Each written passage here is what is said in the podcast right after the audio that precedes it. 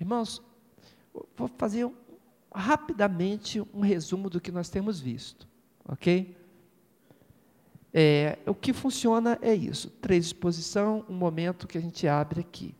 No mês de janeiro, nós não fizemos porque era uma outra conotação, né? Mas observe o seguinte, segue avante. No capítulo 4 de Apocalipse, a Bíblia diz que uma porta foi aberta no céu. E através dessa porta aberta, de repente, uma voz brada do céu, e é, ela fala com muita autoridade e diz para o apóstolo João: sobe aqui e mostrar-te-ei as coisas que em breve irão acontecer. E naquele momento tudo mudou. O que era simplesmente a realidade física, aquela realidade física some de diante de João, e João então diz a Bíblia que ele passa por um arrebatamento. Essa palavra na Bíblia é uma palavra muito especial, arrebatar.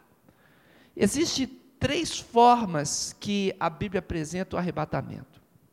Ela fala de um arrebatamento que o corpo da pessoa é deslocado de um lugar para o outro. A palavra arrebatar, em grego, arpazo, significa retirar com grande poder ou com grande força. E nós encontramos na, na, na vida de Ezequiel esses, esses trânsitos em que o Espírito de Deus o tomava e o levava para outro lugar.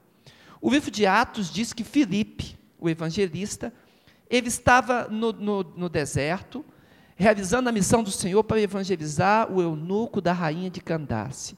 E depois que ele traz a evangelização, ele batiza aquele servo de Deus, porque aquele homem abriu o coração e se tornou irmão nosso.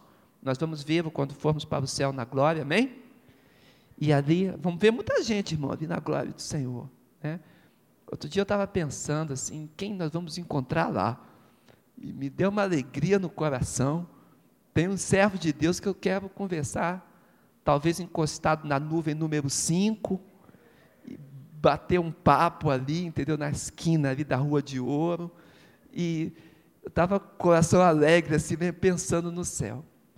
Mas eu, Filipe, o evangelista, que também é um dos, do, um, um dos, dos sete, ou seja, ele é um diácono, ele é arrancado do lugar onde ele estava por, pelo poder de Deus e levado para uma cidade chamada Azoto. E a Bíblia fala que logo quando ele acabou o batismo, o eunuco não o viu mais e ele se achou em Azoto. Como é que foi isso? Uma demonstração muito forte do poder de Deus. Arrebatamento com corpo, com alma, com tudo. Arrancou de um lugar e colocou no outro. Mão forte e poderosa. A Bíblia fala de um outro tipo de arrebatamento fala do arrebatamento em espírito. É o que acontece com João. João estava na ilha de Pátimos. A ilha de Pátimos é uma ilha rochosa ali próxima da Grécia, é uma ilha grega. O Império Romano usava aquela ilha como prisão. Ali tinha um, um presídio e os presos políticos eram colocados lá.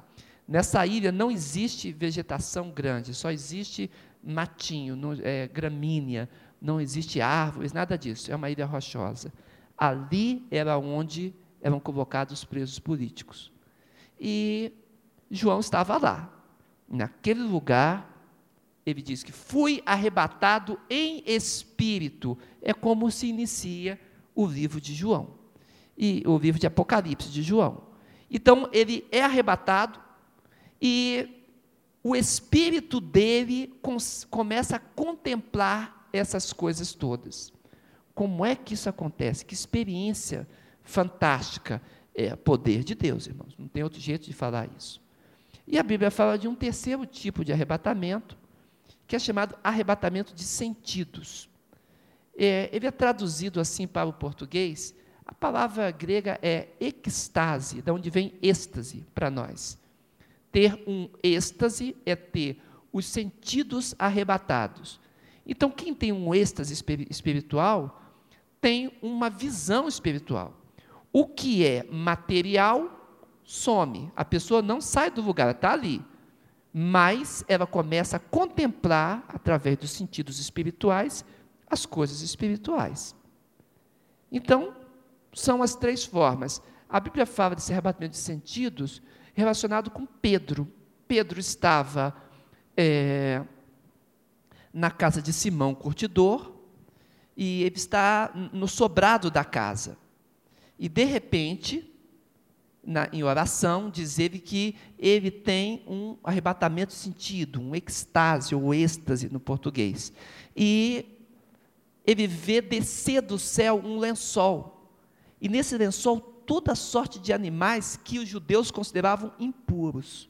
E quando ele olha para aqueles animais todos, uma voz fala com ele: Pedro, mata e come. Ele disse: Não, eu jamais comerei aquilo que é impuro. Mas a voz disse para ele: Como você pode considerar impuro uma coisa que Deus mesmo purificou? E aí, com essa palavra, ele reconhece que não podemos considerar comum, não poderemos considerar é, é, cerimonialmente sujo, impuro ou pecaminoso algo que o próprio Deus santificou. E aí mudou completamente o entendimento de Pedro, e essa experiência o fez ir até a casa de um gentio, evangelizar, batizar e realizar a bênção de Deus lá. Aqui, nessa experiência do arrebatamento, nós estamos vendo ali uma espécie de uma prévia do que acontecerá no dia do grande arrebatamento falado em Tessalonicenses. Naquele momento, quando toda a igreja de Deus será levada à presença dele. João tem o seu arrebatamento em espírito e ele vê o trono de Deus. No o capítulo 4, quando nós estudamos, nós vimos isso. O trono de Deus é apresentado diante de João. Ele diz que ele imediatamente se acha ali diante daquele trono e vê as pedras preciosas, o brilho das pedras diante do trono de Deus. Nós estudamos isso, vimos o significado dessas pedras e ele percebe ali é, no trono um como que mar de vidro. Havia uma, um, algo separando o trono de Deus do, do, do, do restante das criaturas. E nós vamos ver depois nos estudos, quando chegarmos um pouquinho mais, que depois do arrebatamento da igreja, a Bíblia diz que este mar que está ali separando a santidade de Deus, esse mar vai inexistir. O mar vai deixar de existir, que causa a separação. Então, todos nós que somos salvos teremos acesso direto ao trono de Deus. Esse é o objetivo. O Apocalipse 4, então, apresenta a, a dignidade de Deus, de Deus Pai, o legislador. É isso que Apocalipse 4 apresenta. E ele, no final do, do capítulo 4, ele diz que todos eles, olha só, o, verso 8, os quatro seres viventes, tendo cada um deles, respectivamente, seis asas, estão cheios de olhos ao redor e por dentro, não tem descanso, nem de dia nem de noite, proclamando: Santo, Santo, Santo é o Senhor Deus, o Todo-Poderoso, aquele que era, que é e que há de vir. Quando esses seres viventes deram glória, honra e ação de, de graça, é, então é, eles davam essa honra, glória ação de graça àquele que estava sentado no trono, o qual vive pelos séculos dos séculos. Então, observa: Deus está apresentado no trono, os maiores seres espirituais, os seres com maior poder e glória estão diante dele e trazendo a Deus a dignidade do seu trono. Amém? Esse é o capítulo 4. Aí nós vimos o capítulo 5, por favor. No capítulo 5, a visão agora é a visão do livro selado. Esse livro, ele vai exaltar a dignidade do Cordeiro de Deus, que é Jesus. Observa, no capítulo 4, exalta a dignidade do que está sentado no trono de Deus Pai. E agora, no capítulo seguinte, mostra que os mesmos seres que estão diante de Deus vão exaltar o Cordeiro de Deus. E nessa exaltação, olha como diz, capítulo 5, por favor. Ele diz bem assim. Então, verso. Desculpa. Verso 7. Veio, pois, está falando de, de Jesus, tomou o livro da mão direita daquele que estava sentado no trono, e quando tomou o livro, os quatro seres viventes, os vinte e quatro anciãos, prostraram-se diante do cordeiro, tendo cada um deles uma harpa, taças de ouro cheias de incenso, que são as orações dos santos, e entoavam um novo cântico, dizendo que Jesus é digno. Observa, no capítulo 4, Deus Pai é digno. Agora, no capítulo 5, Deus Filho, o Cordeiro de Deus, ele é digno. E ele recebe, olha que coisa bonita, irmãos. Ele recebe a adoração desses seres.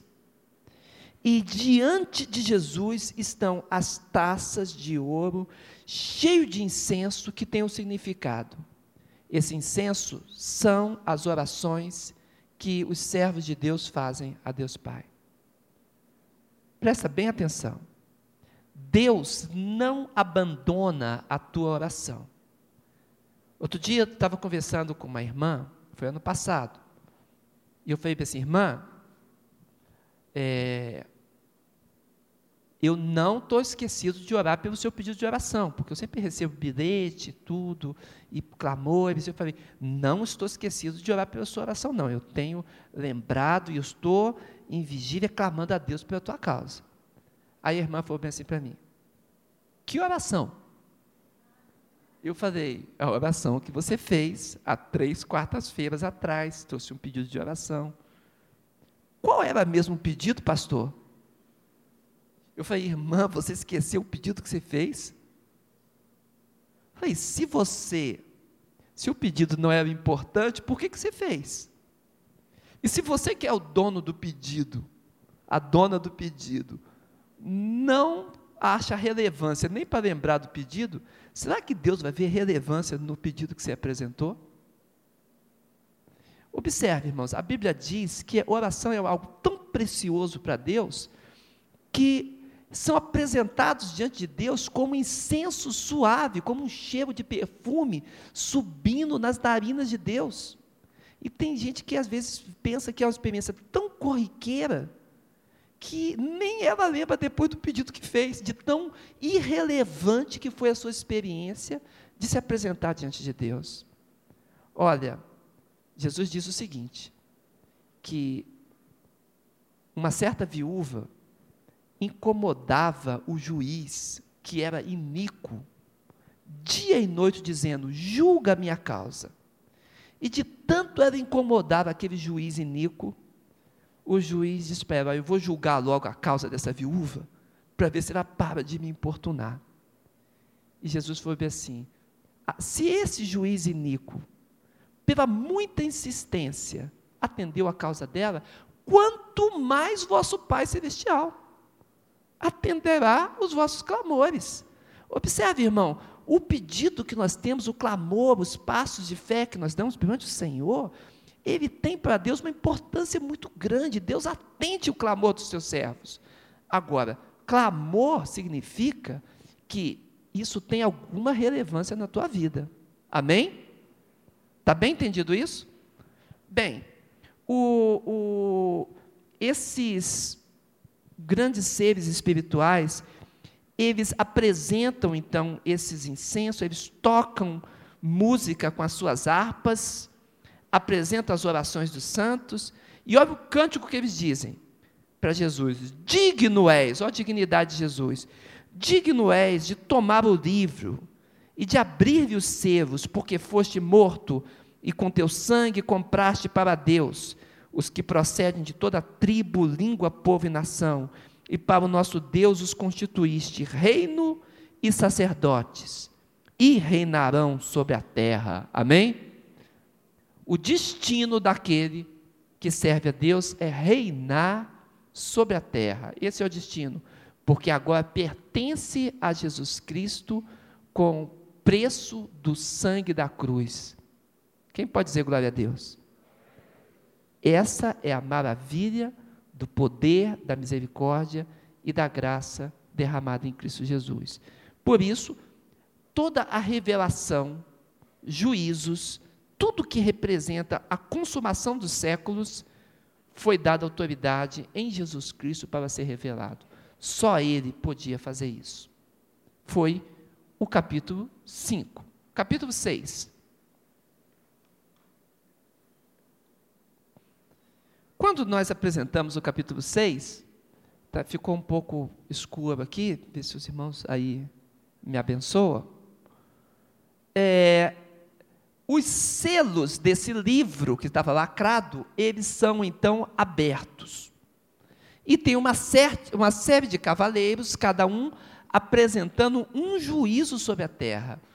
Nós falamos na, na quarta-feira passada que Deus não se deixa escarnecer.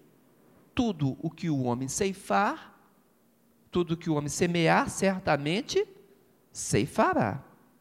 Então, os nossos atos têm consequências. Aquilo que nós fazemos tem consequências. Nós devemos buscar a misericórdia de Deus, pedir perdão ao Senhor, para que a clemência dele, a piedade dele venha sobre nós e a graça nos alcance. Porque Deus, ele não é passivo. Deus é ativo. Amém, irmãos? O nosso Deus, ele é um fogo consumidor. É isso que a Bíblia fala sobre ele. Então, o Senhor Deus, ele permite que esses cavaleiros venham sobre a terra. O primeiro cavalo, o cavalo branco, nós discernimos, falando que ele representa conquista, e essas conquistas vão culminar no anticristo, que nós já estudamos, mas ainda vamos estudar mais ainda.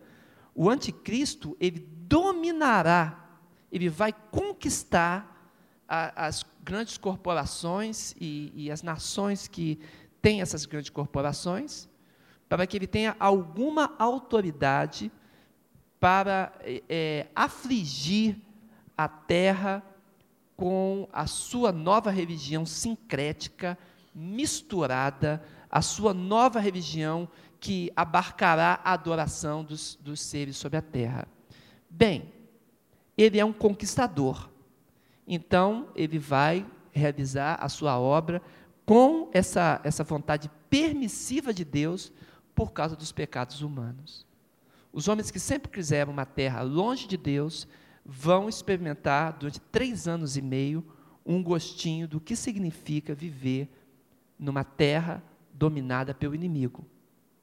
E a Bíblia vai falar sobre isso ainda mais, nós vamos ainda discorrer sobre isso. E outros cavalos apresentam também a mesma, é, é, a mesma, os mesmos juízos, né? até que termina é, o capítulo 6, e nós vamos ver é, no capítulo 7 os 144 mil selados, e nós vamos compreender um pouquinho depois. Amém? Resumo do 4, 5 e 6. Vamos orar? Feche seus olhos. Senhor Deus, nós apresentamos aqui um resumo, Senhor, do que temos visto esses dias, Senhor. O capítulo 4, Senhor, era a sequência que estava no final do mês de dezembro. E nós entramos agora, Senhor, completando com 5 e o 6. E nós estamos pedindo agora, Senhor, que o Teu Espírito continue a falar no nosso coração, nos discernindo, Senhor, aquilo que compete a nós. Como devemos nos apresentar a Ti e como devemos, Senhor, reverenciar Jesus Cristo, o teu Cordeiro. É o que clamamos pelo nome e pelo sangue de Jesus. Amém. Muito bem. Alguém tem pergunta? Pode fazer.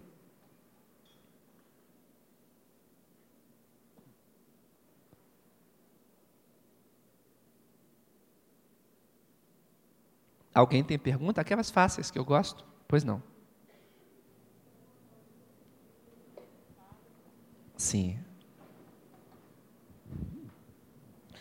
É, aqui, quando abre o sexto selo, no capítulo 6, Sim. diz que as estrelas do céu caíram, o sol se tornou negro, a lua se tornou como sangue. E quando fala das estrelas, diz que elas caíram como a figueira quando é balançada pelo vento. Isso. Eu gostaria de saber o que, que significa isso. O céu se recolheu, quer dizer, nós sabemos que o céu é o ar. Né? Uhum. O céu que a gente vê é o ar. E as estrelas, todas elas são maiores que a Terra. Então, Uhum. como poderia cair na Terra? Então, o que, que significa isso? Sim. Essa linguagem de Apocalipse, ela tem dois sentidos.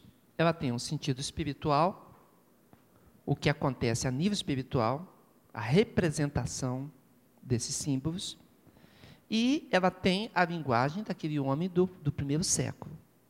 Eles chamavam estrelas ao que é, de estrelas, ao que nós chamamos hoje de estrelas cadentes, que são os meteoritos, não os, os grandes astros que não, apenas os meteoritos. Então esses, esse, esse, isso que nós vemos hoje é justamente é, uma queda de forma bem diferenciada do que temos visto de meteoritos sobre a Terra. Existem teorias sobre como isso irá acontecer. Nós é, temos um, entre os astrônomos uma pergunta sobre meteoritos. Porque os meteoritos, eles caem em tudo quanto é planeta, e caem muito. Na Lua, por exemplo, nós temos bastante queda de meteorito, e no, na Terra temos, mas muito pouco em relação a esses outros. Então tem sido pesquisado. Uma teoria é que o, planeta Júpiter, com a sua grande massa, atrai a maioria dos meteoritos que se dirigiriam a nós, e por isso nós somos poupados. Outra é que também a Lua, o nosso satélite natural, também nos ajuda e vão atrair parte desses meteoritos que, que chovem do espaço, vamos chamar assim, e nós somos protegidos também.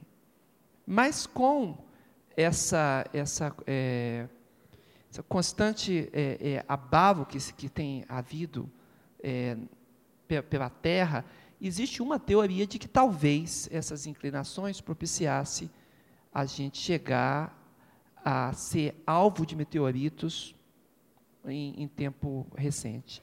Mas são teorias.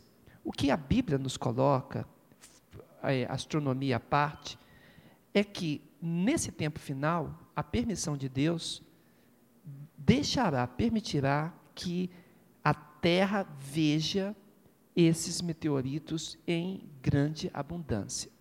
Cada um deles tem uma significação. Um deles, a Bíblia diz o nome Apocalipse, chama Abaddon, que vai cair sobre um mar e vai contaminar as águas do mar, vai haver, vai envenenar a água do mar. Então, nós estamos, é, quando nos aproximamos do Apocalipse, vendo eventos diferenciados. Agora, quando a Bíblia começou a falar sobre estrela, nós vemos isso aqui, no início do, do, do no final do capítulo 1, diz que Jesus Cristo anda no meio dos sete candeeiros e ele tem nas suas, nas suas mãos as estrelas. E diz que essas estrelas são os anjos da igreja, que é a representação dos pastores, os mensageiros de Deus para as igrejas. Recebe a mensagem de Deus entrega para a igreja. Então, a parte espiritual desse texto, não o efeito físico, como será, mas a, a interpretação é, é, simbólica espiritual, é que quando diz que as estrelas cairão, representa que nós vamos ver, nesses tempos finais, eventos relacionados a pastores, os anjos da igreja, que não estarão conservando completamente a sua fidelidade. E será comum ver a queda dessas estrelas. Significa o quê? Que no tempo da apostasia final, nós teremos também a apostasia das lideranças. É, alguma coisa nós temos visto já disso sobre a terra, mas quando a Bíblia fala desse jeito, como uma figueira que é sacudida, parece que haverá uma limpeza no final muito grande com relação a essa liderança das igrejas. Sabe o que isso faz no meu coração? Me faz tremer. Entendeu? Me faz tremer, me traz muito temor a respeito das coisas do Senhor, que devem ser tratadas com muitíssimo zelo. O céu recolhendo, o, o fenômeno, fenômeno é, é, astronômico, quase não sai a palavra, entendeu? Deve é, é, haver fuligem ou qualquer coisa que faça é, é, essa fumaça, o fumo, como diz mais tarde no Apocalipse, cobrir o céu. Né? Então, talvez efeito estufa, nós não sabemos, mas a Bíblia diz que esse evento ocorrerá. Espiritualmente, o recolhimento do céu significa uma dificuldade muito maior de acesso a essa misericórdia, porque será o tempo de manifestação do juízo sobre a terra. Compreende? O sentido é esse. Mais alguém?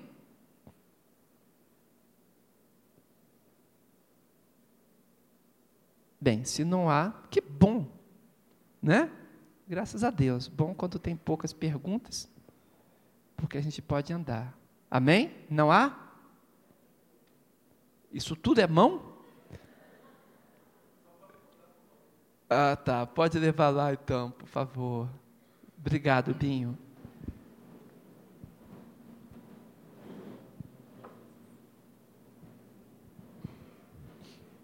É, eu não entendi essa quando fala que são os sete espíritos de Deus. Como que Deus tem sete espíritos? Eu não realmente eu não entendi. Sim. Quando essa pergunta já tinha sido feita já algumas vezes já sobre essa numeração dos sete espíritos. E na, na quarta-feira passada nós chegamos até a falar sobre isso. O número sete é o número simbólico. É, vários números, irmãs, irmã, na Bíblia tem simbolismo. O três tem um simbolismo. Ele é, nos lembra as coisas do céu, porque Deus é trino.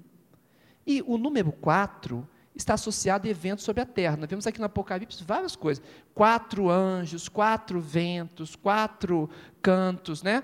Isso tudo relacionado a evento que vai acontecer na terra.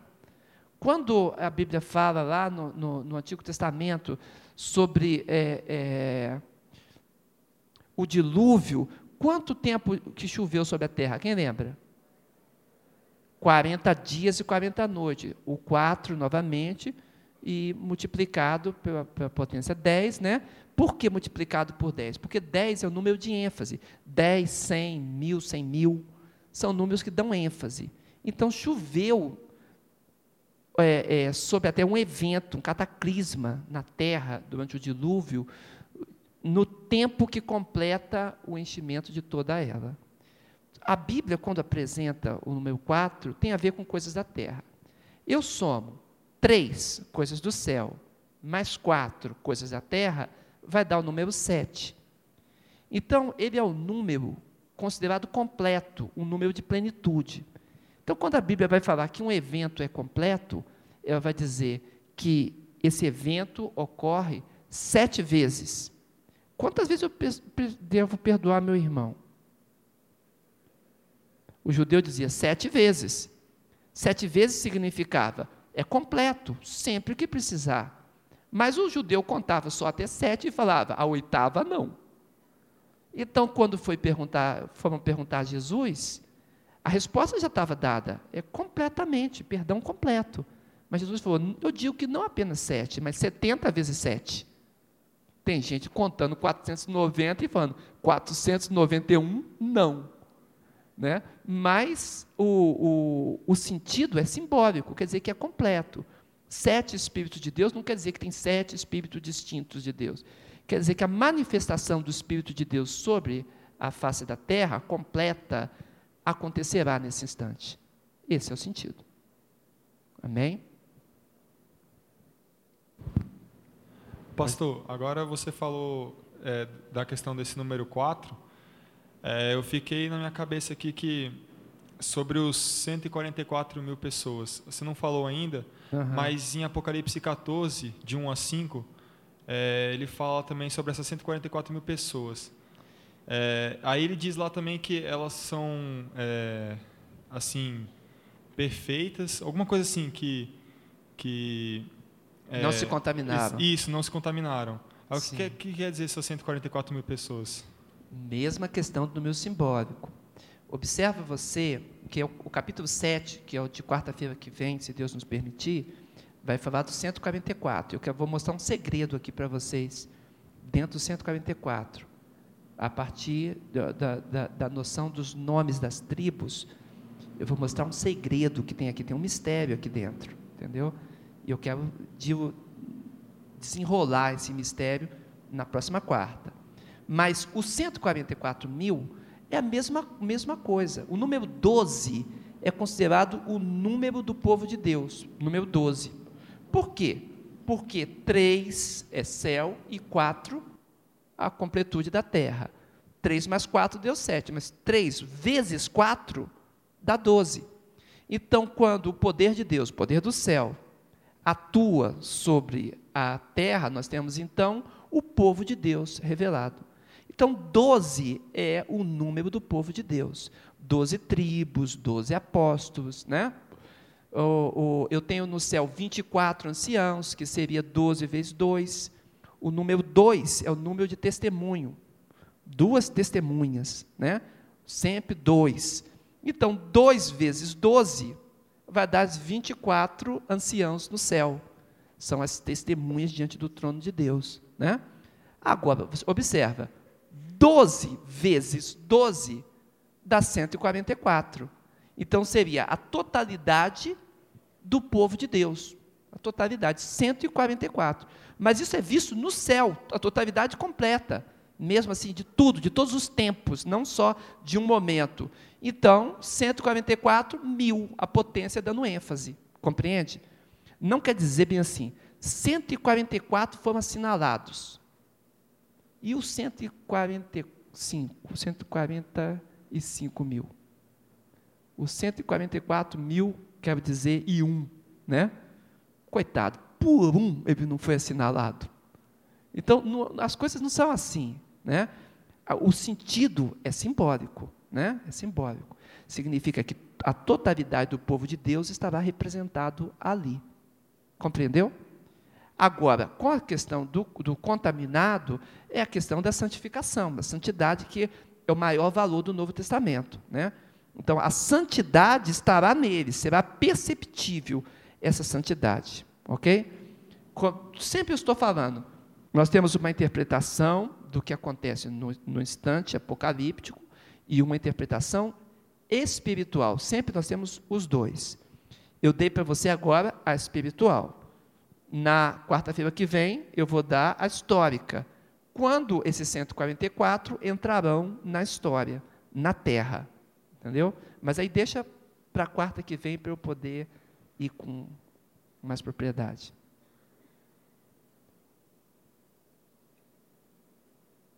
Amém? Amém. Louvado seja o Senhor.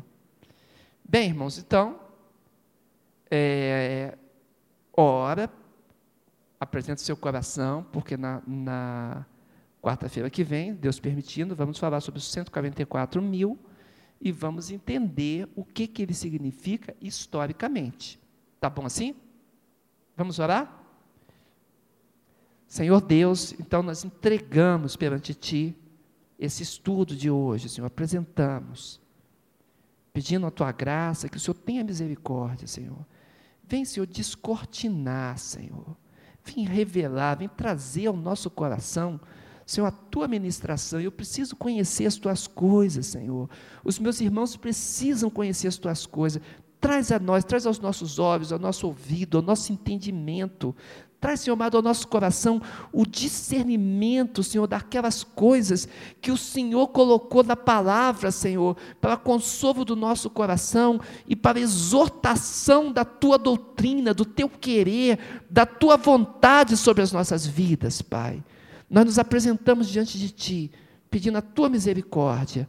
E, Senhor, aceitando, Pai, realiza o que é teu, prova o nosso coração, vê se há em nós algum caminho mal, Senhor, porque nós queremos ficar livre dos, do caminho mal, ficar livre dos pecados, Senhor amado, para podermos seguir embaixo da tua paz e do teu conselho. É o que clamamos no nome de Jesus. Amém. Amém, igreja? Amém. Louvado seja o Senhor.